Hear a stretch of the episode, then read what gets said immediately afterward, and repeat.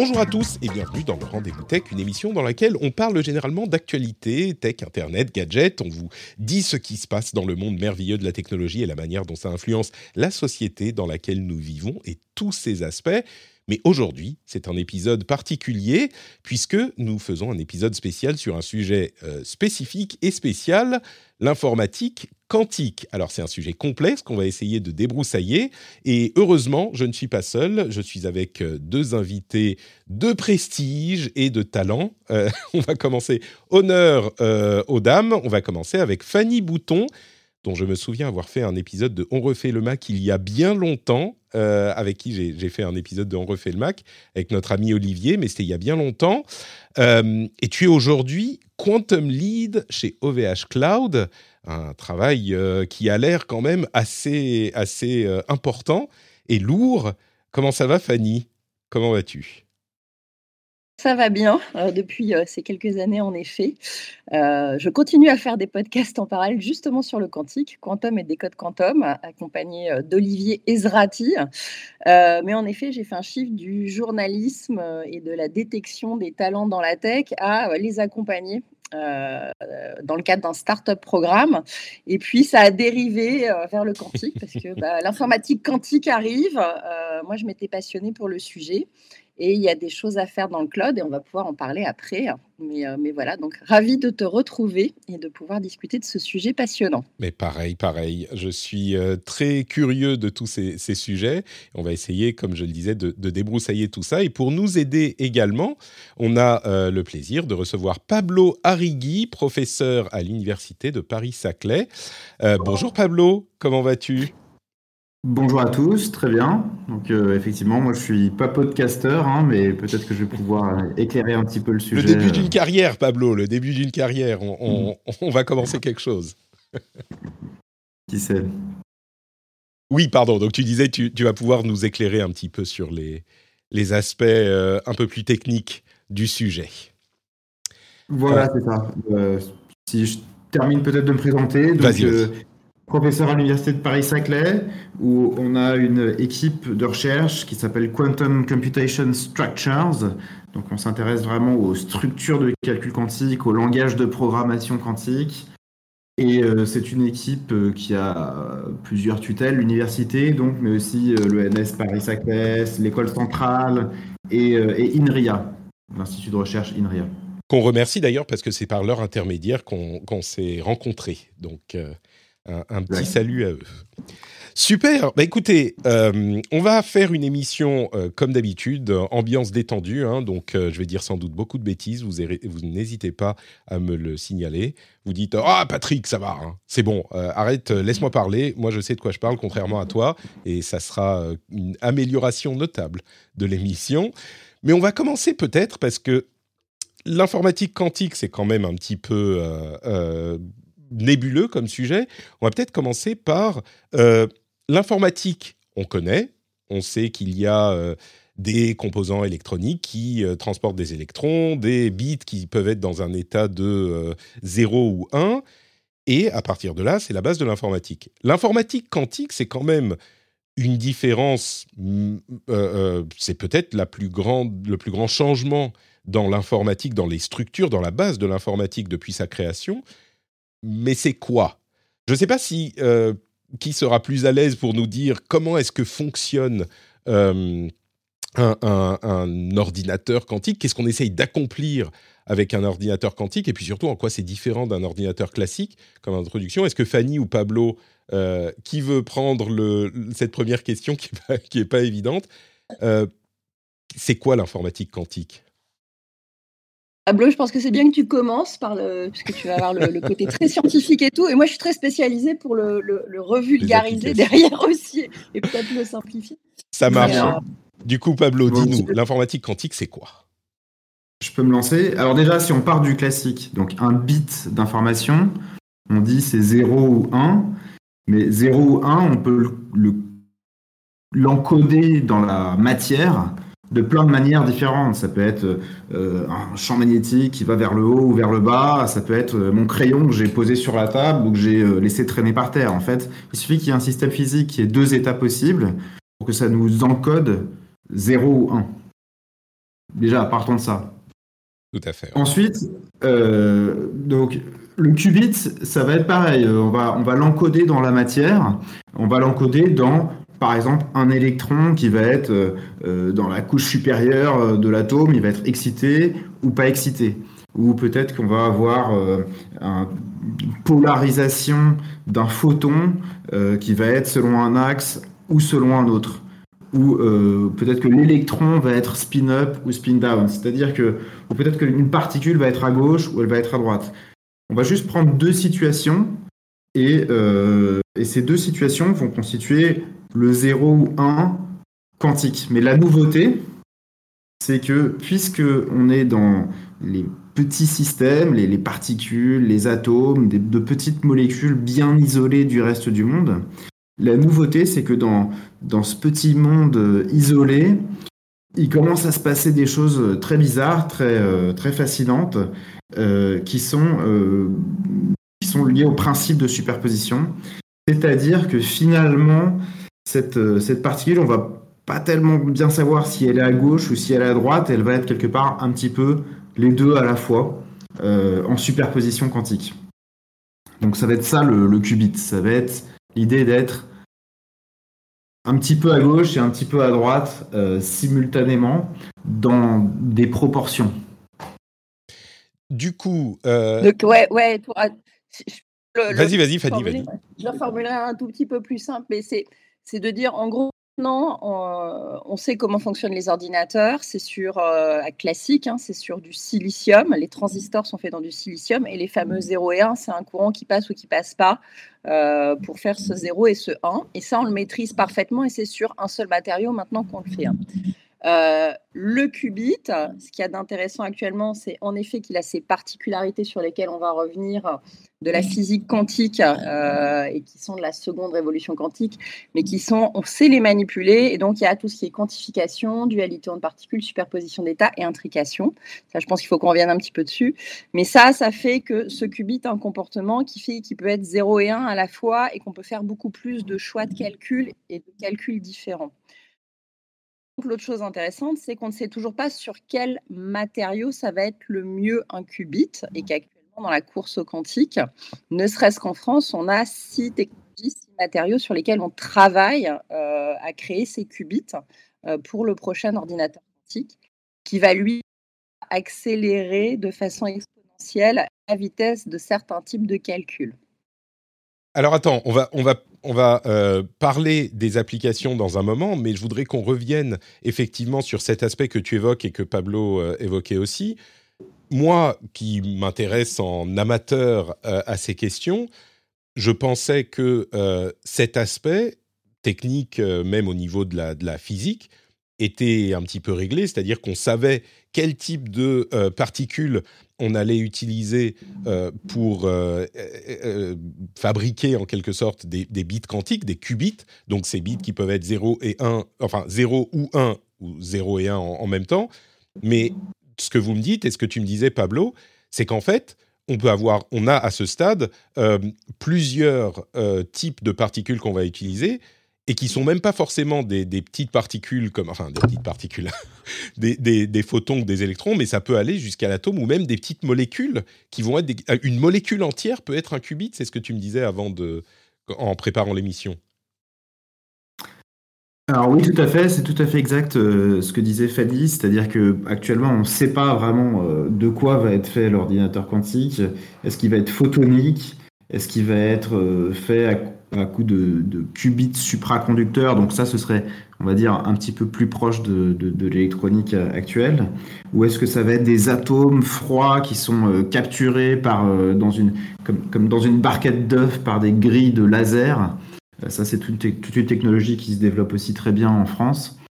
des ions piégés. Enfin oui, il y a toute une variété, tout un bestiaire de, de supports physiques possibles. Et on ne sait pas trop lequel va remporter la bataille.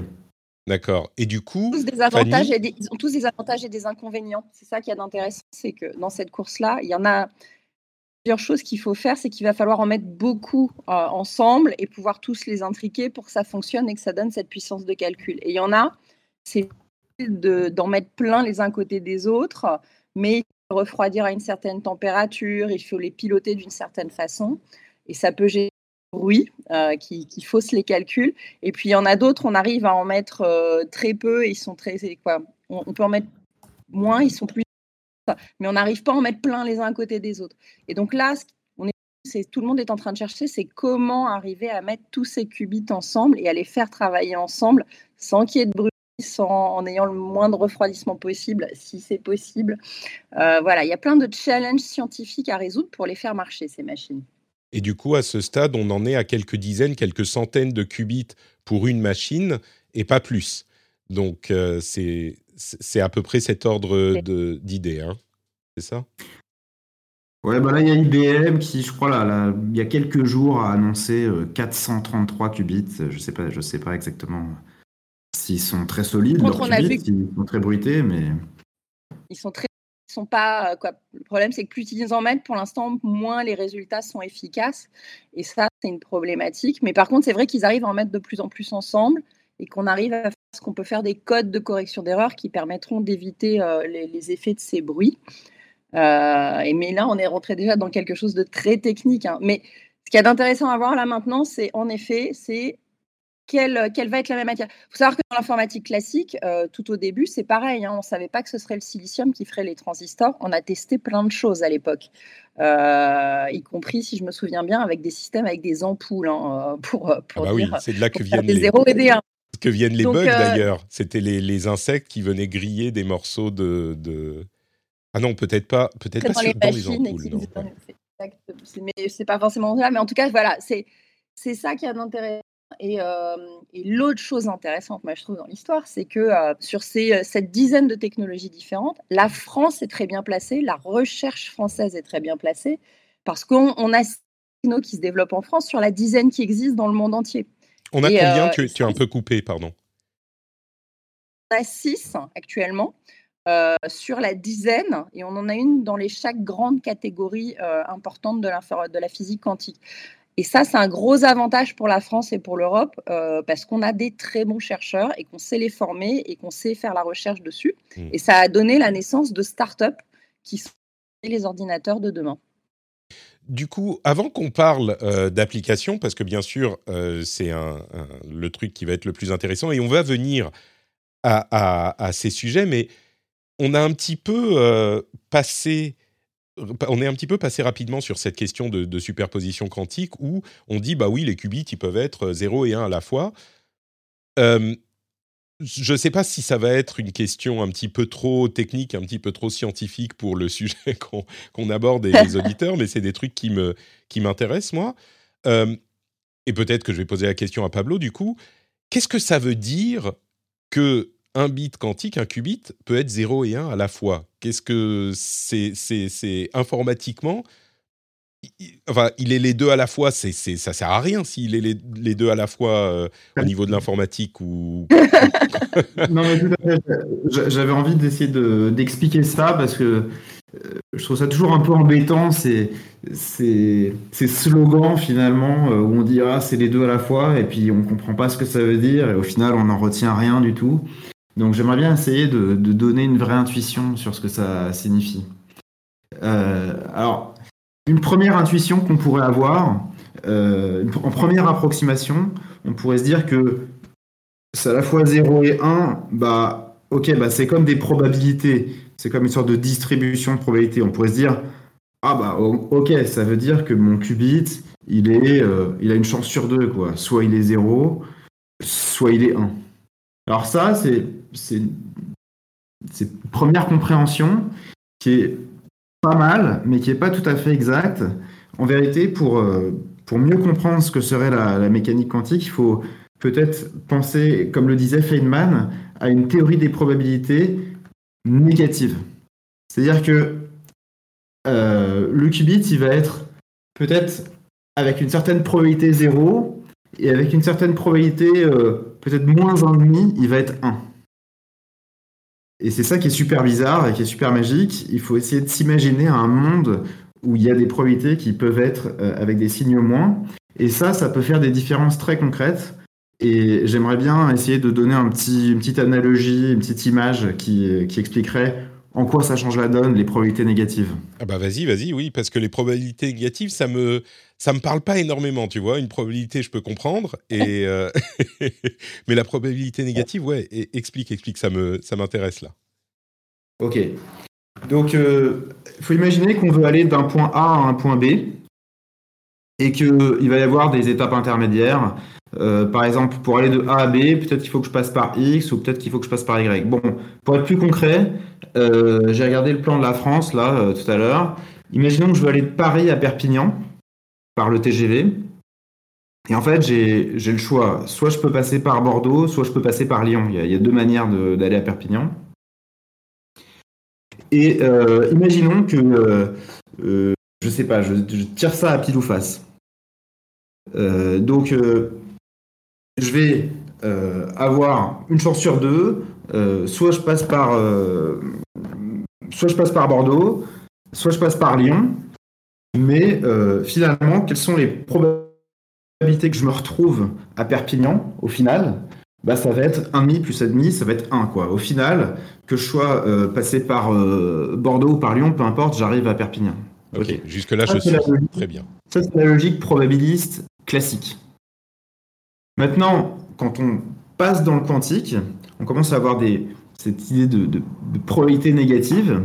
Et donc, il va y avoir cette idée que je peux dire, OK, bon, bah, euh, je vais aller vers Perpignan, euh, je vais aller avec une probabilité 1,5 à Perpignan par Bordeaux, et avec une probabilité moins 1,5 à Perpignan par Lyon. OK Bon, bah, quelles sont les chances pour que j'arrive à Perpignan comme ça? Euh, bah, c'est 1,5 moins 1,5, bah, ça fait 0. En fait, je vais juste pas arriver à Perpignan.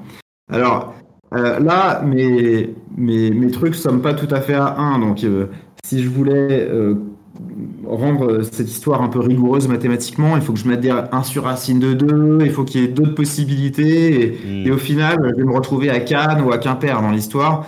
Mais il faut quand même que j'arrive quelque part parce que je ne peux pas n'arriver nulle part. D'accord. Euh, mais disons que cette manière de circuler sur, euh, sur un réseau avec des, probabilités, euh, comme si j'étais un marcheur aléatoire, mais des probabilités négatives qui ont ces effets où finalement deux possibilités s'annihilent entre elles, c'est exactement ce que font les particules quantiques et c'est exactement la manière dont l'ordinateur quantique va explorer les possibilités.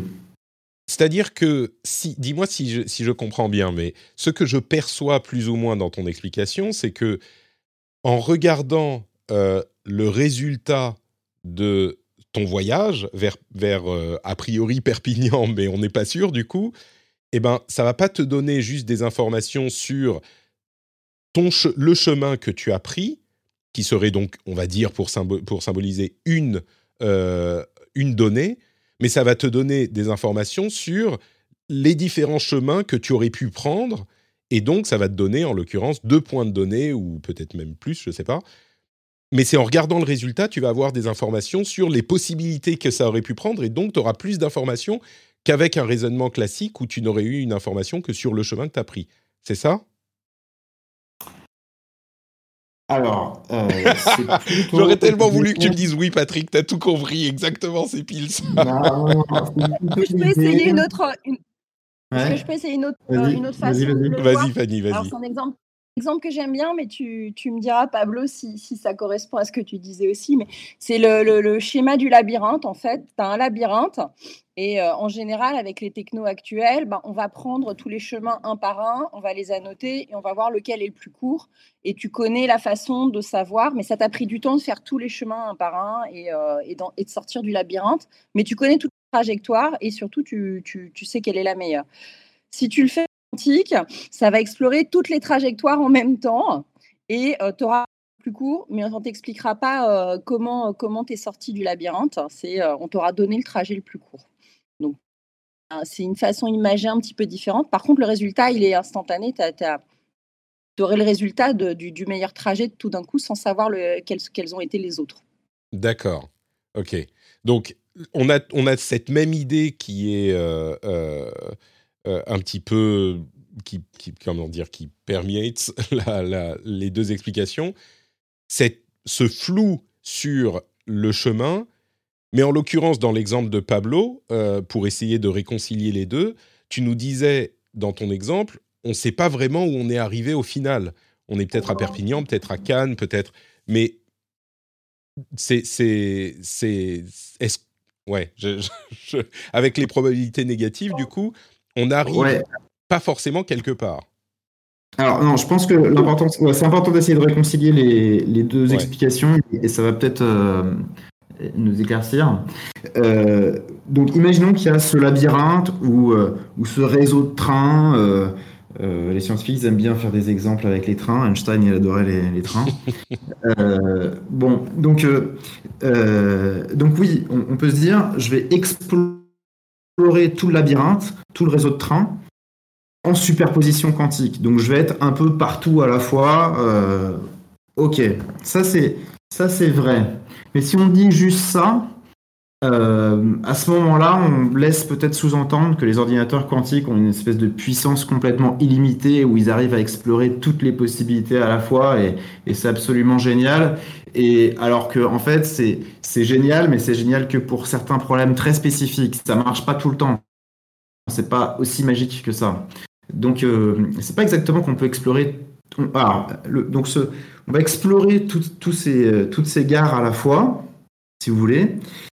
Mais qu'est-ce qui se passe? Le fait que ce soit des probabilités avec des signes moins, ça va faire qu'il y a certaines gares où on ne va pas arriver. Par exemple, on ne va pas arriver à Perpignan parce qu'il y avait un demi, moins un demi comme chance d'y parvenir. Et donc, à Perpignan, on ne va pas y arriver. Et, euh, et, par contre, on va se retrouver à Cannes, à Quimper, etc. Et pour vraiment que l'algorithme quantique soit utile, il faut qu'il soit designé, et c'est vraiment pas facile du tout.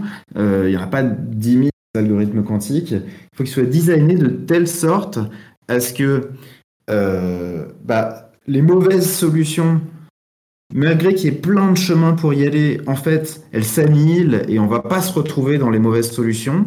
Et les bonnes solutions, bah, tous les chemins qui nous y emmènent, dans le labyrinthe, euh, eh ben, ils interfèrent constructivement et les probabilités se somment et elles somment, euh, euh, elles somment à 1, quoi, on va dire. Elles somment, nous y emmènent. Donc il faut éviter les, les, probabilités négatives dans la manière dont tu construis ton algorithme.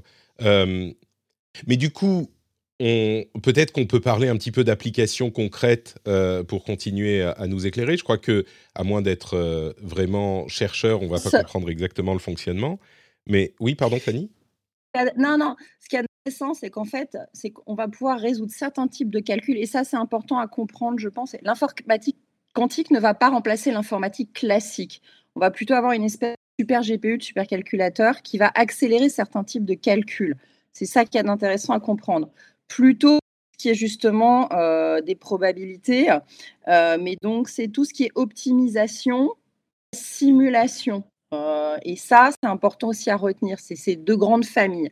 Après, on commence à parler aussi d'accélération du quantum machine learning, euh, moins sûr.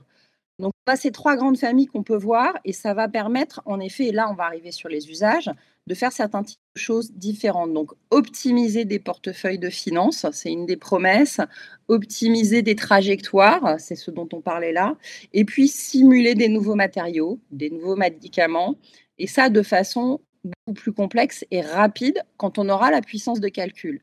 Mais avant d'en arriver là, il faut préparer tous ces calculs, ces algorithmes. Il faut revoir toutes les mathématiques parce que ce n'est pas les mêmes maths que les maths classiques qu'on utilisait maintenant. Du coup, il faut refaire toute la programmation de ces algorithmes, d'émulateurs et de simulateurs. Et c'est là où c'est intéressant et qu'il va y avoir un peu de cloud aussi derrière. Et après, une fois qu'on aura ces machines dans 10, 15, 20, 30 ans, parce qu'elles vont arriver dans, pas tout de suite du tout, et ça c'est important à comprendre aussi, on pourra appliquer et mettre en marche ces, choses et avoir ces résultats qui sont quand même potentiellement incroyables, hein, parce que euh, c'est passé de calculs qui sont très très longs sur des HPC ou qu'on ne sait pas faire sur des HPC, euh, un temps de calcul qui pourrait être réduit à, euh, alors l'espérance c'est quelques minutes, mais en tout cas ce sera beaucoup plus réduit que ce qu'on fait actuellement. Mais du coup, est-ce que c'est ça qui est la promesse effectivement de l'informatique quantique, la réduction euh, du temps de calcul? Et je crois qu'on a un petit peu euh, compris qu'on fait plusieurs calculs en même temps au lieu de devoir explorer chacun, euh, on va dire, de manière linéaire. Mais là, je me re-retourne vers Pablo. Il y a, c'est parce que c'est vraiment ton, ton domaine, l'informatique concrètement. Est-ce que quand on a un algorithme qui va peut-être, je ne sais pas si on va parler de, chiffrement par exemple ou ce genre de choses parce qu'on entend beaucoup, ah oui, le chiffrement va être cassé par l'informatique quantique. Euh, quand on a un, algorithme en informatique classique, est-ce que, et Fanny l'évoquait, on va pas pouvoir forcément faire le même, enfin, faire la même chose en informatique euh, quantique, on va devoir explorer les différentes choses qu'on peut faire en informatique quantique et voir si certaines ont des applications qui euh, étaient possibles en informatique classique de manière plus consommatrice de, puissance et d'énergie, ou alors même des, applications complètement différentes. Comment est-ce que ça se passe, cet aspect du travail de la construction d'algorithmes, d'exploration de ce qu'on peut faire avec ces machines? Est-ce que, à quel point est-ce que c'est théorique aussi, j'ai envie de te demander, puisque, comme le disait Fanny, les machines qui pourront vraiment permettre de, faire toutes ces choses-là, euh, elles ne sont pas forcément encore là. Quoi. Voilà. Alors, euh, je confirme tout ce, qui a, tout ce qui a été dit là. Euh, donc, alors, donc j'ai envie de dire plusieurs choses. D'une part, le fait que, pour moi, il y a une grande famille d'applications là qui est était un tout petit peu, euh, qui a été dite un peu rapidement là dans, dans, ce que disait Fanny, et qui pour moi est vraiment la, killer app de, de, de l'ordinateur quantique, c'est euh, tout ce qui s'appelle la simulation quantique. Alors, je m'explique. Euh, si vous regardez un peu autour de vous, vous regardez votre, bureau, votre ordinateur, même un, un, bout de mobilier ou n'importe quoi, vous allez vous rendre compte que tout ce qui est autour de vous, en fait, ça a été designé par ordinateur. Il n'y a quasiment plus rien que qu'on fait euh, à coup de euh, je sais pas, de dessin euh, sur des bénisseries ou de voilà, à coup d'artisanat. On design tout d'abord sur ordinateur et puis ensuite on le fabrique. Et la raison pour laquelle on, on est capable de faire ça, c'est parce qu'on est capable de simuler la physique classique. C'est-à-dire que vous pouvez designer votre ordinateur, votre, votre l'objet sur votre ordinateur et vous savez comment il va se comporter. Vous pouvez imaginer une voiture et puis ensuite vous la fabriquez et elle se comporte exactement comme vous l'aviez euh, imaginé. Euh, et, donc ça, c'est quelque chose qu'on est capable de faire à nos grandes échelles macroscopiques.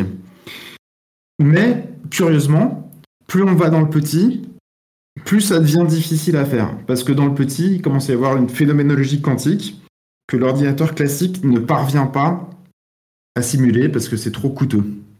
Voilà. Et donc, par exemple, un ordinateur classique, il va être capable de simuler un électron, euh, peut-être 10 euh, électrons, et puis, euh, et puis au, bout de, au bout de 15, il va plus y arriver. voilà. Parce que exponentiellement, ça demande plus de puissance de calcul. Et j'ai presque l'impression que on est. Il y avait des principes informatiques, si je me trompe peut-être, mais je crois qu'avant l'invention du transistor, c'était possible de faire des ordinateurs, mais le transistor a rendu euh, les circuits tellement plus efficaces et plus, enfin, permis de faire des choses beaucoup plus simples que ça a complètement décuplé la puissance de, l'informatique. Et c'est un petit peu ce même genre de, shift euh, avec d'autres applications, mais j'ai l'impression que c'est un peu ce même genre de shift dont tu parles. Ce qui est d'intéressant, c'est de comprendre, c'est que c'est qu'on n'a pas encore la machine parfaite qui va mmh. fonctionner, qu'on ne peut pas faire les programmes et euh, préparer tout ce qu'il va y avoir sur la machine. Tu sors pas un iPhone sans application dessus, tu vois, euh, sinon ça marcherait pas, ça se vendrait pas au grand public. Mais là, c'est pareil, il y a un gros travail à faire et c'est une prise de conscience, je pense, euh, à faire chez nous et en particulier en France, chez nos industriels, de pas attendre que la machine marche parce que c'est dans longtemps. Tout ce qui doit en amont et qui fera que les gens pourront utiliser la puissance de ces machines, elle se fait en amont grâce à des chercheurs, grâce à des startups en software, à chercher les cas d'usage qui peuvent être accélérés et à les développer. Donc, comme on disait, hein, et je pense, Pablo, tu penses que ce serait peut-être bien si tu peux nous expliquer un petit peu, c'est euh, la différence mathématique qu'il y a euh, à, à coder ces algorithmes et la façon de faire, en sachant qu'on se rend compte que des fois, maintenant, et ça, ça fait que deux ans, je trouve qu'on commence à le voir, c'est que en mixant des algorithmes classiques sur de l'informatique classique, HPC accéléré, et euh, des bouts d'algorithmes quantiques, même sur des bouts d'ordinateur bruités faibles, on pourrait avoir des avantages quantiques, et ça, ce serait la partie intermédiaire. Mmh. Mais que là, maintenant, il y a quand même quelque chose qui se passe et qui est sur quoi on code et comment on émule le comportement de l'ordinateur et comment on va commencer à écrire ces codes. Et mmh. c'est là où on est dans qui est hyper excitante parce que tout le monde est en train de se rendre compte de ça et, euh, et qu'il y, a un challenge intellectuel à passer parce que c'est pas euh, c'est pas classique et habituel la façon de penser les maths quantiques mmh. en fait. Je, je, le simplifie, hein, Pablo, mais, euh, c'est ça. Mais il y a, y a, un truc qui est classique et habituel et, et que je pense que tout le monde peut imaginer, c'est que si j'ai un phénomène physique super compliqué, par exemple, euh, si je veux calculer l'aérodynamique d'un avion, si je veux le simuler sur mon ordinateur, je vais être obligé peut-être de simuler chaque particule euh, de l'air, qui, chaque, euh, chaque molécule qui percute l'aile, et ça va être compliqué à faire. mais peut-être qu'une solution plus simple, c'est de faire un mini maquette de l'avion et de le mettre dans une soufflerie. Et puis là, je vais comprendre l'aérodynamique de, de l'avion sur, sur ma maquette. Mmh. Et en fait, là, ce qu'on est en train de s'apercevoir, et dans cette étape intermédiaire, avant qu'on ait l'ordinateur quantique parfait, on peut déjà commencer à faire ça. Ce qu'on est en train de s'apercevoir, c'est que pour simuler le comportement des molécules, des électrons, des trucs auxquels on n'a pas accès actuellement sur nos ordinateurs classiques, et eh ben, ce qu'on peut faire, c'est qu'on peut, peut faire comme la maquette d'avion, c'est-à-dire qu'on peut prendre des systèmes quantiques, des, petits, des quelques qubits qu'on a là, qui sont un peu bruités, etc., et on peut les utiliser pour, pour émuler des molécules qui ensuite vont servir à, peut-être euh, inventer de nouveaux médicaments, etc. Euh, donc voilà, c'est l'idée de d'utiliser des systèmes quantiques qu'on maîtrise bien pour simuler des systèmes quantiques qu'on veut explorer et parce qu'ils vont nous permettre d'accéder à des nouvelles propriétés chimiques ou, euh, électroniques, euh, des nouveaux matériaux, ce genre de choses. Donc c'est tous ces calculs qui, qui, sont trop gourmands en, puissance euh, avec l'informatique classique dont on parlait qu'on peut faire. Et, c'est marrant parce que peut-être que c'est moi qui, mon cerveau qui fait des connexions qui sont pas là, mais quand tu parles de, de soufflerie et de d'aérodynamisme, je pense du coup à, notre labyrinthe et notre euh, euh, parcours de train avec des molécules d'air qui vont peut-être euh, être... On va déterminer leur point d'arrivée en explorant les différents chemins et prendre le plus court, donc qui sera celui qu'il prendra dans, la soufflerie, plutôt que de calculer le parcours de chaque molécule, comme on le disait tout à l'heure. Je ne sais pas si c'est effectivement ça qui se passe ou pas mais donc la simulation, c'est un, c'est un, un des, domaines d'exploration importants. Du coup, je reviens vers Fanny. tout ça, c'est bien beau. On a parlé de ce qui pourrait peut-être être fait, du type de calcul, du type d'application concrète qu'on pourrait découvrir finalement ou, utiliser. On en est où aujourd'hui de ce développement? On parlait de quelques centaines de qubits. Permet de faire des choses concrètes? Est-ce que c'est vraiment utilisable? Où en est l'informatique quantique aujourd'hui? Qu'est-ce qu'on peut faire? Je te disais un petit peu tout à l'heure, c'est pour l'instant, on en est à trouver et à prouver les modèles mathématiquement que ça va être mieux quand on aura ces machines super puissantes. donc forcément, pour l'instant, ça freine un petit peu, c'est de se dire, ouais, c'est quand même dans longtemps. C'est-à-dire qu'on est vraiment au stade théorique, quoi. On est en train de faire les calculs pour essayer de voir, OK, quels euh, algorithmes pourraient mieux fonctionner avec les ordinateurs quantiques quand on les aura, c'est ça? Tu parlais par exemple tout à l'heure de la fameuse sécurité. Alors ça, c'est un, mmh. cri au loup euh, qu'il faut enlever aussi, euh, mais bon, il, est médiatiquement intéressant, donc forcément, on l'entend beaucoup. on a ce qui s'appelle l'algorithme de Shor qui casse les clés publiques RSA, euh, donc tous les chiffres à nombre premier très complexes, et du coup, ça ferait tomber Internet, les bitcoins, la sécurité bancaire. Donc, et forcément, c'est stressant. Euh, par contre, le fameux algo de Shor, pour le faire tourner, il faudrait une machine à plusieurs euh, milliers de qubits intriqués, logiques, euh, donc une super bécane qu'on n'est pas prête d'avoir. la question, c'est les données que j'ai maintenant qui sont, qui, sont sécurisées par, par les algos classiques.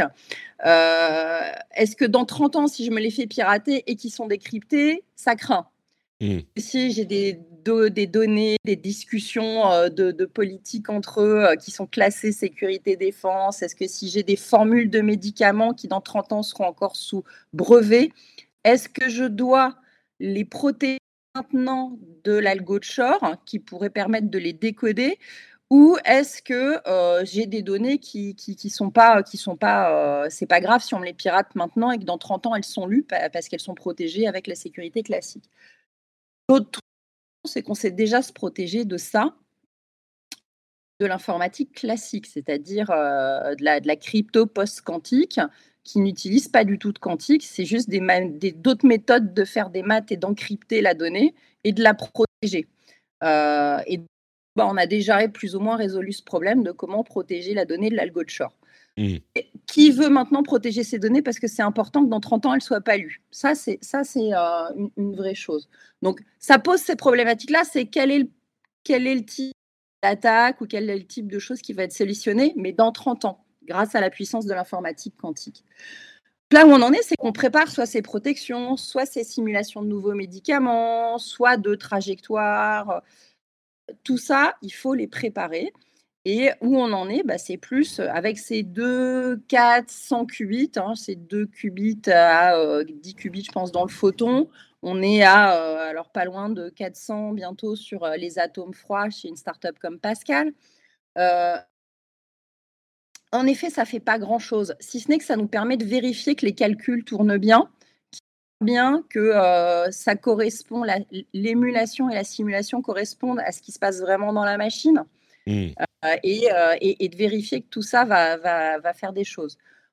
On compte aussi qu'en effet, même avec des petites machines euh, bruitées, on pourrait avoir des avantages. Pour l'instant, dis-moi si je me trompe, Pablo, mais on n'a pas encore eu un algo quantique qui tourne, qui est utile, qui fait quelque chose. On a vu, on a vu la suprématie quantique de Google qui a dit ouais, on a fait un algo qui, a mieux tourné que sur une machine classique. Euh, mais en fait, c'était un algo qui servait à rien, qui pouvait, qui aurait jamais pu marcher sur une machine classique. C'était un algo purement quantique, mais qui sert à rien. Donc c'était et qui était facile à faire tourner. C'était un breakthrough, comme on dit dans la science, mais c'était pas un, un milestone, c'était pas un, gros changement de paradigme. Mmh. Après, ça montre qu'on évolue dans le bon sens. Du coup, là où on en est aujourd'hui, c'est que. Pardon, Pablo, tu voulais répondre, vas-y. Euh, non, alors euh, je suis content d'avoir quelqu'un qui, ils survendent pas euh, l'ordinateur quantique, euh, Fanny. Euh, mais je me demandais si 30 ans, c'était pas finalement un petit peu pessimiste, parce que si on écoute Google, ils sont plutôt sur des annonces à 10 ans. Ils annoncent qu'ils vont avoir un million de qubits avec des, un million dans 10 ans. dans 10 ans. je sais pas, je sais pas, si, je sais pas s'il faut les croire ou pas, mais ça 15 ans, 10-15 ans en moyenne. Mmh. c'est pense que ce sera le plus optimiste pour avoir une machine qui aura de la puissance. Euh, mais, euh, mais certains modèles avec, euh, parce que comme je disais tout à l'heure, il y a vraiment des paliers technologiques à passer en fonction des types de qubits et de savoir lequel sera le mieux ou lesquels vont fonctionner le mieux parce que ça se peut qu'on merge certains types de qubits pour gagner en efficacité. c'est difficile de le savoir. Par contre, ce qu'on sait et qui est clair et net, il faut préparer tous ces algos à faire tourner sur ces machines. Ça prend mmh. du temps, ça demande du jus de neurones euh, et il faut qu'on forme plus de gens. On est déjà en pénurie de talents, c'est-à-dire euh, pour une personne qu'on sort des écoles en quantique, cette personne-là, dans une boîte, il faut qu'elle euh, qu'elle éduque les autres dans les services. Mmh. C'est comme lui à préparer le terrain. Et si les entreprises s'y mettent pas maintenant, quand les machines vont marcher, elles seront en retard startups ou ceux qui auront commencé qui vont prendre un avantage colossal. Oui, alors ça, je peux, confirmer que euh, nous, en tant qu'équipe de recherche, on est fréquemment abordé par des, y compris des gros industriels français ou des grosses banques qui viennent nous voir et qui nous disent Ah, il y, a le plan national quantique, on veut s'y mettre, euh, voilà nos use cases, ils veulent mmh. collaborer avec nous. Puis on discute euh, cinq minutes avec eux et Enfin, là, et là, je ne veux pas généraliser. Hein. Il y a, on a été abordé par des gens très compétents, mais parfois, on a été abordé par des gens et on se disait, mais ils ne savent absolument pas de quoi ils parlent. Et, ça, ça fait peur de se dire qu'il y a des, des investissements euh, de l'État sur, sur des technos qui, qui, sont superbes et qui valent vraiment le coup d'investir, mais euh, que bah, parfois les industriels sont juste en, très très grand manque de compétences. Et, on peut avoir, enfin, il faut mettre l'argent, mais il faut aussi mettre les compétences derrière si on veut réussir à, faire quelque chose. Et d'ailleurs, euh, je voudrais souligner le fait que on met souvent les, deux buzz, les deux buzzwords l'un à côté de l'autre, l'IA et le, et le quantique. Mais c'est pas la même chose. Dans le domaine de l'IA, du machine learning, vous prenez un ingénieur, vous lui filez un ordinateur, vous lui dites euh, Allez, maintenant, il faut que tu me prédises le nombre de sandwichs qu'il faut mettre dans les racks, euh, dans, les, stations d'essence euh, en juin. Et il va vous pondre un truc, il va, faire quelque chose. Alors que dans le quantique, si vous prenez même des très bons ingénieurs, mais qui mais qui n'ont pas été formés, vous en prenez 10, vous leur donnez un million d'euros, euh, vous revenez dans, trois ans, ils n'auront rien fait. Ils n'auront absolument rien fait. Pour, deux raisons, pour deux raisons fondamentales. Euh, il y en a une, c'est que la théorie du quantique est complètement contre-intuitive. Voilà, je me, je, je me mets à parler de probabilité négative. Euh, tout, le monde, tout le monde voit que je, tout le monde pense que je délire, mais non, en fait, c'est comme ça, c'est contre-intuitif. Et, et aussi pour une autre raison, c'est que expérimentalement, c'est hyper, hyper délicat. Ce qui fait que bah, tout le monde ne peut pas s'y lancer. Quoi. Et donc, il faut vraiment former. Et de ce point de vue-là, euh, à l'Université de Paris-Saclay, on met vraiment le paquet. On a créé un DU d'un an où on a des super promotions avec des, des, ingénieurs, des centraliens, des normaliens, des universitaires et même des gens issus de, de l'industrie qui viennent faire une année. Euh, et puis, on a fait aussi un, un parcours. Euh, euh, informatique spécialisé là-dedans, le, qui s'appelle Quantum, ouais, Quantum and Distributed Computer Science. Voilà, c'est le nom du parcours. Euh, donc on essaye vraiment de, former les, les, cerveaux pour essayer de participer. Et c'est ça qui est d'intéressant actuellement, c'est on, voit poindre euh, une nouvelle génération et, et des formations. Euh, et, c'est là aussi où, je vais rebondir. C'est euh, un, alors il y a, en effet l'INRIA, l'Université de Paris-Saclay, euh, mais même l'EPITA vient de lancer une majeure quantique ah après sa mineure. Oui, elle a été annoncée cette semaine. évidemment, des télécoms, toutes les grosses écoles d'ingénieurs, mais c'est en train de, sortir. Et un autre point, et c'est là où moi je suis contente chez OVH Cloud de pousser ce projet, c'est euh, de mettre l'accès aux émulateurs quantiques gratuitement euh, dans les prochains mois, euh, et en particulier les Européens, de créer la possibilité d'apprendre à développer sur, nos machines qui vont sortir de, terre d'Europe et, d'avoir les bons outils entre les mains. Euh, et, donc là, actuellement, par exemple, on a Perceval, qui est l'émulateur qui, simule le comportement photonique de, code, de, Candela. Ça peut aller jusqu'à 20 qubits euh, simulés. Et euh, c'est gratuit. on va en mettre plein d'autres. Et ça, c'est une chose aussi importante, c'est que l'écosystème français se doit d'être fort et cohérent, et même européen, parce qu'il y a quand même une guerre importante. Euh, est-ce que c'est les Chinois, est-ce que c'est les Américains ou est-ce que c'est l'Europe qui peut remporter cette course du quantique? Et on a quand même des poulains incroyables en Europe et en France. Et il faut qu'on les accompagne, qu'on les aide. Et si tout le monde s'y met, on a quand même des, de faire des choses incroyables tous ensemble et, euh, d'être sur le devant de la scène. C'est un avantage, une fois que ça va marcher, c'est reprendre l'avance technologique. Hein. C'est pas anodin, c'est pas un petit changement de paradigme. Euh, et, si on rate ça, et eh ben là, ça va être compliqué de ne pas euh, continuer à manger du GAFAM et, euh, et mmh. d'être sous le coup des, autres régions du monde. Et moi, c'est ça que j'ai envie de montrer, c'est qu'on est super fort, on forme, on a des talents, on a des ingénieurs incroyables, des scientifiques incroyables, mais on n'y met pas encore assez les moyens en Europe. Et là, il faut y aller. Là, c'est maintenant, c'est dans les deux prochaines années. Après, ce sera trop tard. Et on va faire comme dans l'IA, comme dans l'informatique, on va encore faire des ratés.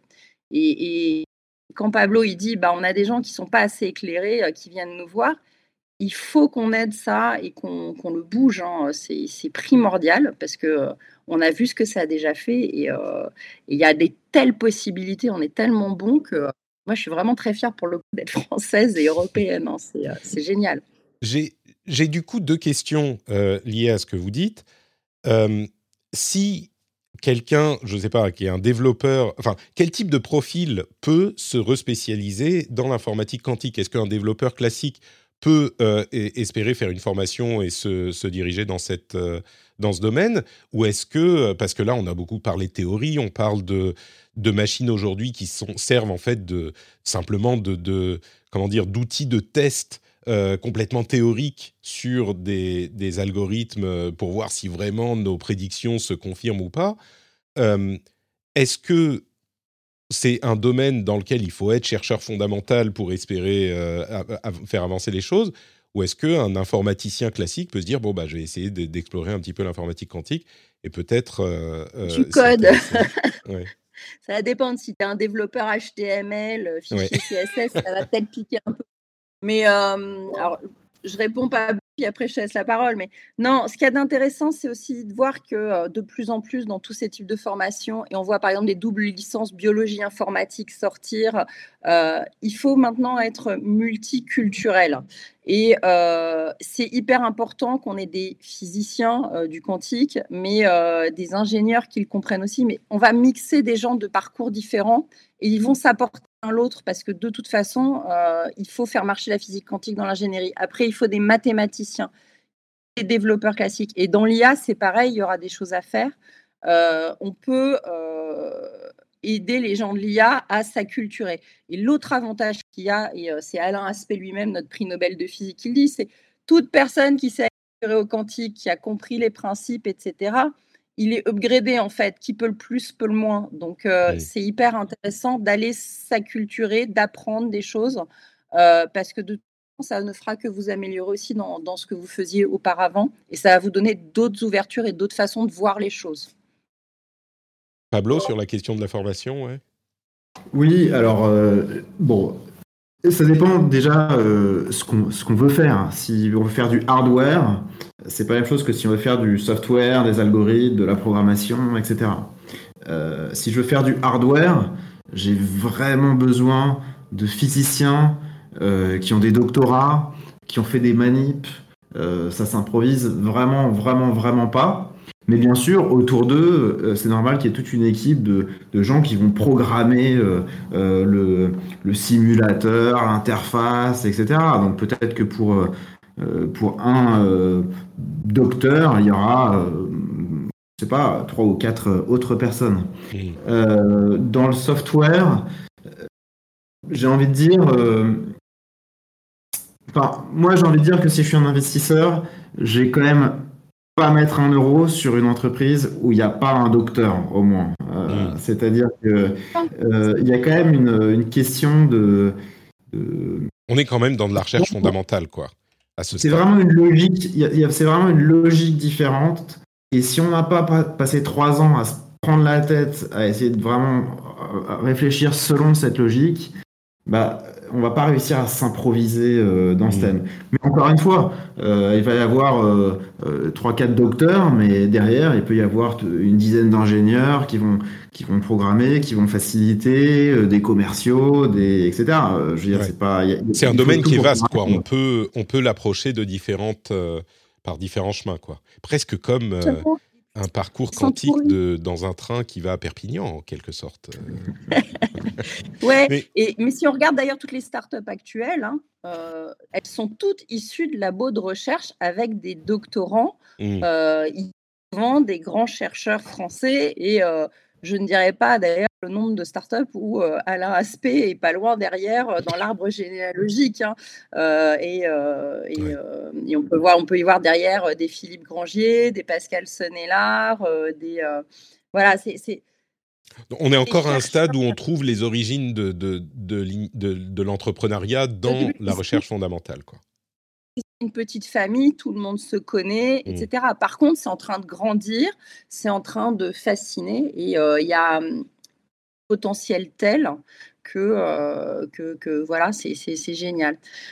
Du coup, Fanny, avant de conclure, j'aimerais que tu nous fasses un petit topo quand même. Tu parles beaucoup de, et bon, c'est ton travail, ta spécialité, de, des acteurs français et de leur, de leur force, et européens. Quels sont les acteurs du coup de cette industrie aujourd'hui qui sont alors on parle beaucoup des gafam effectivement de Google avec enfin c'est D-Wave je crois il y en a il y a Candela il y en a plein. Qui sont les acteurs et comment à quoi ressemble le panorama de l'informatique aujourd'hui de l'informatique quantique? En effet, il y a ce qu'on appelle les hyperscalers, donc euh, Google, AWS, Microsoft, qui s'étaient lancés, hein, euh, qui n'ont pas voulu rater ce tournant-là et qui en avaient les moyens, qui ont créé des équipes de R&D et qui essayent même de développer leur propre ordinateur. on a vu que Microsoft, par exemple, qui est parti sur euh, le Farmion de Majorana, eh ben, il a dû parce qu'ils n'arrivent pas à, sortir quelque chose. Google, par contre, de son côté, avance et fait des belles avancées. On a IBM qui fait beaucoup de belles annonces, qui a euh, Jay Gambetta à sa tête, qui, euh, qui avance très bien, qui font beaucoup de promesses. Après, ils sont très forts sur le marketing. Hein. On parle beaucoup toujours de toujours plus de qubits, mais euh, on ne dit pas jusqu'à quelle efficacité ils ont. Ça change un petit peu, mais, mais c'est important. Euh, et puis, on a D-Wave. D-Wave, c'est un autre type d'ordinateur quantique. On dit adiabatique. Donc, ça fonctionne pas. C'est pas la machine parfaite avec des portes quantiques. Mais par contre, euh, ils avancent tous les ans dans leur fonctionnement et ils ont de plus en plus de puissance. Eux, ils sont à plus de 2000 qubits, hein, si je dis pas de bêtises. Euh, et ils servent pour des tests à la NASA. ils ont été, ils ont été, ils ont, ils ont vendu des machines. Et puis après, on a l'écosystème européen. Et là, on a des startups. C'est plus des grosses startups qui, qui, se sont lancés. Donc en France, on a euh, Pascal, Alice Bob, euh, Sequence qui a été annoncé hier, qui sort du CELETI, euh, avec derrière euh, à sa tête Maud Vinet et euh, Tristan Meunier. Il y en a une autre dont je n'ai plus le nom en tête, il faut que je les re-rencontre, mais sur les, tout, tout, ce qui est ion piégé. donc voilà, donc ça c'est les sites techno-françaises. Et puis on a des, des grosses startups qui ont levé beaucoup d'argent aussi en Europe il y a des Finlandais euh, qui, sont très prometteurs, IQM. Euh, AQT aussi, qui a d'autres façons de fonctionner, qui, est intéressante. Et tout ce petit monde-là communique, euh, échange, et il y en a plein d'autres. Hein. Ça, c'est juste le hardware. Et puis après, on a le software qui est en train de se développer. C'est là où nous, on est un petit peu faible. On a quand même des, multiverses, des boîtes comme ça qui, se lancent. Euh, euh, et, voilà. Euh, J'ai l'impression euh, que c'est bah, quand même les, gros, en gros les GAFAM, avec IBM à côté en plus. Et puis à côté, c'est plein de petites startups prometteuses. Et puis il y a accessoirement le truc que tu as mentionné tout à l'heure, le gouvernement chinois qui pousse pour, pour avoir de l'importance dans ce domaine aussi. Mais du coup, en Europe, c'est beaucoup de, de, start-up et de labos de recherche, c'est ça? On n'a pas un, gros acteur qui, euh, qui, rivaliserait avec d'autres? Je vois que Pablo se. je pense qu'il faut, mentionner Atos. Atos. Voilà, alors, euh, C'est là où euh, Cloud, par exemple, a acheté en juin, il a annoncé une machine d'Atos. Donc, c'est un émulateur quantique. C'est pas un ordinateur quantique, ça émule le, comportement de tous les types de qubits hein, existants non bruité et ça peut aller jusqu'à 40 qubits non bruités. Mais tu, tu, parles d'émulateurs depuis, depuis tout à l'heure, mais si on peut émuler des qubits euh, avec de l'informatique classique, quel euh, intérêt de vraiment avoir des qubits au final? Ah, ça Mais non, c'est ça, ça permet de programmer et de faire tourner les algos juste 30 qubits du coup, mais ça ne te permet pas d'avoir la puissance et la rapidité de la machine définitive. Ça te mmh. permet de, de son comportement et euh, de tester que, que tout ce que tu as programmé marche bien. Mais ça ne te donne pas encore d'avantage, ça ne te donne pas encore la mmh. puissance de calcul. Et puis, euh, il en faudrait beaucoup pour, euh, et ça consommerait beaucoup. D'accord. C'est ça, c'est que tu vas pouvoir émuler 30, 40 qubits, et puis au-delà, tu ne pourras plus. D'accord. Et en plus, voir comment l'algorithme aurait tourné jusqu'à 30, 40, et puis après, il faut juste euh, se dire Ah bon, bah ça marchait euh, jusque-là. Tu n'as pas la vitesse de calcul en plus. C'est-à-dire que euh, tu vas le faire tourner, mais il ne va pas tourner à la, même vitesse qu'une, que, sur une vraie bécane après, à la fin. Donc, c'est ça qui est d'intéressant et qu'il faut comprendre. Mais on est obligé d'en passer par là Bien sûr. pour voir ces programmes qui fonctionneront quand la machine arrivera. Par contre, ça va être génial. Le jour où on va nous dire on a une machine à tant de qubits, euh, logique, intriquée, qui fonctionne bien, et qu'on balance les algos et qu'on voit que ça marche, là, ça va être. Euh, alors, ça sera peut-être la déception aussi. mais il y a quand même, il y, a quand même un truc. moi, j'attends ce jour-là. Euh, je pense que dans 10, 15, 20, 30 ans, je serai encore là pour le voir. Et, j'espère être pas loin de la machine et, de fêter ça. ouais, avec le champagne. Si on un type de nouveau vaccin euh, ou des, nouveaux médicaments. Quoi. Il y a des promesses de fait, mais imaginez sur un, sujet comme le Covid, par exemple, on a déjà vu grâce à l'IA qu'on est passé de 18 mois à 5 euh, ans pour simuler un, vaccin. Il hein. ne faut, pas oublier que l'importance de l'informatique dans l'accélération, au lieu qu'on fasse tout en éprouvette à la main un par un, on simule tous les comportements et on enlève tous les comportements à risque et on finit à tout ce qui est euh, biologiquement, tout ce qui est compliqué, tout, tout ce qui pourrait fonctionner. Et là, maintenant, on pourrait simuler quasiment euh, la totalité euh, des, échecs et euh, se dire, il nous reste 10 trucs à tester en vrai. C'est un gain de temps phénoménal. C'est un gain sur, de ne pas tester sur moins d'animaux, sur moins de gens, d'éviter des effets secondaires. C'est, elle, me fait du rêve. Elle est complexe, hein, c'est qu'une promesse. Mais n'empêche, on est en train d'essayer d'aller vers ce genre de choses et, et on a vu déjà ce que ça a fait en informatique classique. Quoi. C'est bien que tu nous donnes cet exemple parce que malgré notre, euh, et on le comprend bien, on reste euh, un petit peu théorique quand même, euh, on est à des stades de, tests, de recherche, mais c'est bien que tu nous donnes un, exemple concret parce que on, se dit dans 10, 15, 20 ans, quand on aura une machine qui fonctionne, qu'est-ce que ça va changer pour notre quotidien? Tu nous as donné cet exemple, Pablo, et puis on va, on va conclure, mais Pablo, est-ce que tu aurais un autre exemple d'un truc alors encore une fois, on ne sait pas parce qu'on est à un stade de recherche, mais un truc que tu espérerais pouvoir accomplir qui aurait des conséquences sur notre quotidien ou notre société une fois que les machines quantiques fonctionneront euh, de manière fiable? Bon, alors, moi, je travaille directement sur cette question de simuler les particules fondamentales de la physique. Et je me dis que si je peux simuler les particules fondamentales de la physique, après, on peut, on peut tout simuler, puisque tout est, tout est issu de ça. Hmm. Mais bon, bref. Euh, non, non, mais ça m'intéresse, moi. Si on commence à parler de physique quantique et de, d'espace-temps, euh, mais peut-être que ça sera le sujet d'un autre épisode. Mais... Le but, c'est d'ingénierer des, des, des, petites choses, quoi. Ingénierer des molécules pour des pour des buts spécifiques. Euh, ça, je pense que ça va être la, grosse killer app. Mais sinon, il y a tout un tas de, trucs euh, très clairs. Donc, euh, par exemple, on, sait que quand on aura un ordinateur quantique, on pourra factoriser des grands nombres. Et donc, c'est ça qui menace la crypto avec les publics d'aujourd'hui. On a aussi un, un espèce de couteau suisse. C'est l'algorithme de Grover. Et l'algorithme de Grover, en gros, ça sert à peu près à tout et ça vous met une racine carrée. Euh, c'est-à-dire que euh, si un truc se fait euh, en 10 000 étapes, et eh ben, on fait racine carrée, bah, ça, va se faire en 100 étapes sur un ordinateur quantique. Mm. Le de Grover, c'est vraiment. ça accélère tout, tout un petit peu. Quoi.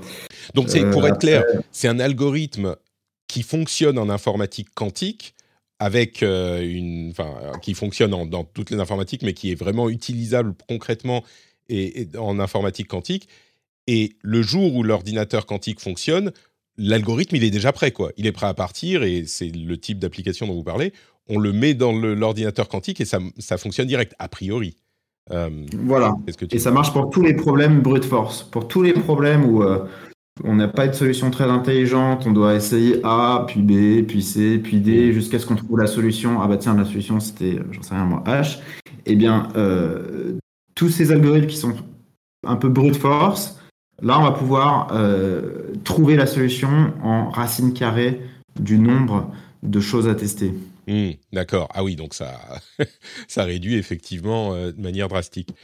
Bon, à moins que vous ayez encore un exemple à me donner, euh, l'un ou l'autre, ou, même les deux, de trucs vraiment concrets, on peut commencer à, à conclure. vous avez encore un exemple ou on conclut? Un exemple, mais par contre, euh, c'est de dire aussi, parce qu'on se demande quel marché ça va toucher, bah, en fait, euh, tous les marchés euh, de, de, la santé, des, de, voilà, Michelin, les, des nouveaux matériaux de pneus, c'est on touche la finance, on touche la santé, on touche, mais vraiment toutes les catégories. tout le monde a besoin d'optimisation, de simulation. Après, c'est quels vont être les meilleurs use cases et quels sont ces use cases complexes à définir. Il n'y a pas un marché particulier. Après, ceux qui font rêver le plus, c'est ceux de la santé, Mmh. c'est ceux de euh, l'écologie euh, et, et autres. hein. C'est euh, résoudre, résoudre le problème à la couche d'ozone euh, ou, ou du CO2, de la captation du CO2 grâce à ça, parce que ça reste un truc qu'on n'arrive pas à faire. Ouais. Importante et qu'on espère résoudre. D'accord. Bon, bah, des applications, effectivement. On sent qu'on est vraiment à la limite de. de- Enfin, que c'est une, une- un domaine qui est presque de la recherche, pas fondamentale, mais enfin presque, et que les applications pourraient être euh, vraiment importantes. Bon, bah, on va continuer à suivre ça en tout cas. Et si on veut un petit peu plus euh, de- de- de- d'informations, si on veut aller un peu plus loin, est-ce que vous pourriez nous dire où on peut soit vous retrouver, soit un lien que vous recommanderiez? Euh, alors Fanny, je sais que tu es sur, euh, sur Twitter, je ne sais pas ce que, si c'est ce que tu voudrais mettre en avant, mais euh, dis-nous où on te retrouve Fanny sur Internet et puis je pose la question à Pablo après. Sur Internet, en effet, sur, sur tous les réseaux sociaux, sur euh, mon, mon pseudo Fanny Sparty qui me suit depuis 20 ans, dû à mes soirées geeks. Mais surtout, alors sur le quantique, pour en savoir un peu plus, on a un podcast Quantum qu'on retrouve euh, sur tous les, tous les, toutes les plateformes euh, tous les mois. Et puis sur French Web, euh, les interviews des scientifiques, des, des gens qui créent le, le quantique. Ça s'appelle Décode Quantum et c'est sur French Web et c'est pareil, c'est tous les 15 jours. Très bien. Voilà. Merci beaucoup. On mettra le lien au moins de ton compte Twitter dans les notes de l'émission, évidemment. Sinon, le, le nom du podcast, tu me, tu me redis, s'il te plaît? Quantum et tu as Décode Quantum. Il y en a deux. Très bien. Quantum et Décode Quantum. Pablo, où te retrouve-t-on si on te retrouve quelque part euh, ailleurs que dans ton laboratoire? Alors moi, pour me retrouver, vous pouvez venir vous inscrire à la fac. Voilà, je serais ravi de, de vous donner quelques cours. Euh, et puis non, et plus sérieusement, bon, enfin, vous trouverez euh, facilement euh, ma, ma page web et puis quelques articles de, de vulgarisation qui sont euh, sur la page web. Très bien. Bah, si tu peux me, me confirmer le lien de la page web, on le mettra dans les notes de l'émission également. Merci à tous les deux, c'était absolument passionnant. J'aurais voulu qu'on puisse passer quatre heures à discuter, mais peut-être euh, une prochaine fois quand les choses évolueront. Pour ma part, c'est Note Patrick, vous me connaissez euh, sur tous les réseaux sociaux, notepatrick.com pour tous les liens vers tout ce que je fais. Et puis, on se retrouve très bientôt pour un épisode, je pense classique, je ne sais pas comment on a programmé les choses, ou alors peut-être encore un spécial. Euh, mais on se retrouve très vite, donc la semaine prochaine, pour un nouveau rendez-vous tech. Merci à tous et à toutes, et à la prochaine. Ciao, ciao.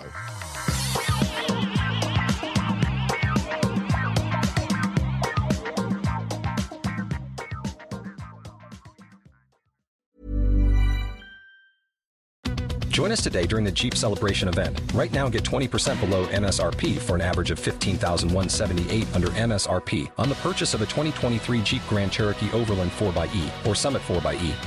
Not compatible with lease offers or with any other consumer incentive offers. 15,178 average based on 20% below average MSRP from all 2023 Grand Cherokee Overland 4xE and Summit 4xE models in dealer stock. Residency restrictions apply. Take retail delivery from dealer stock by 4 1. Jeep is a registered trademark.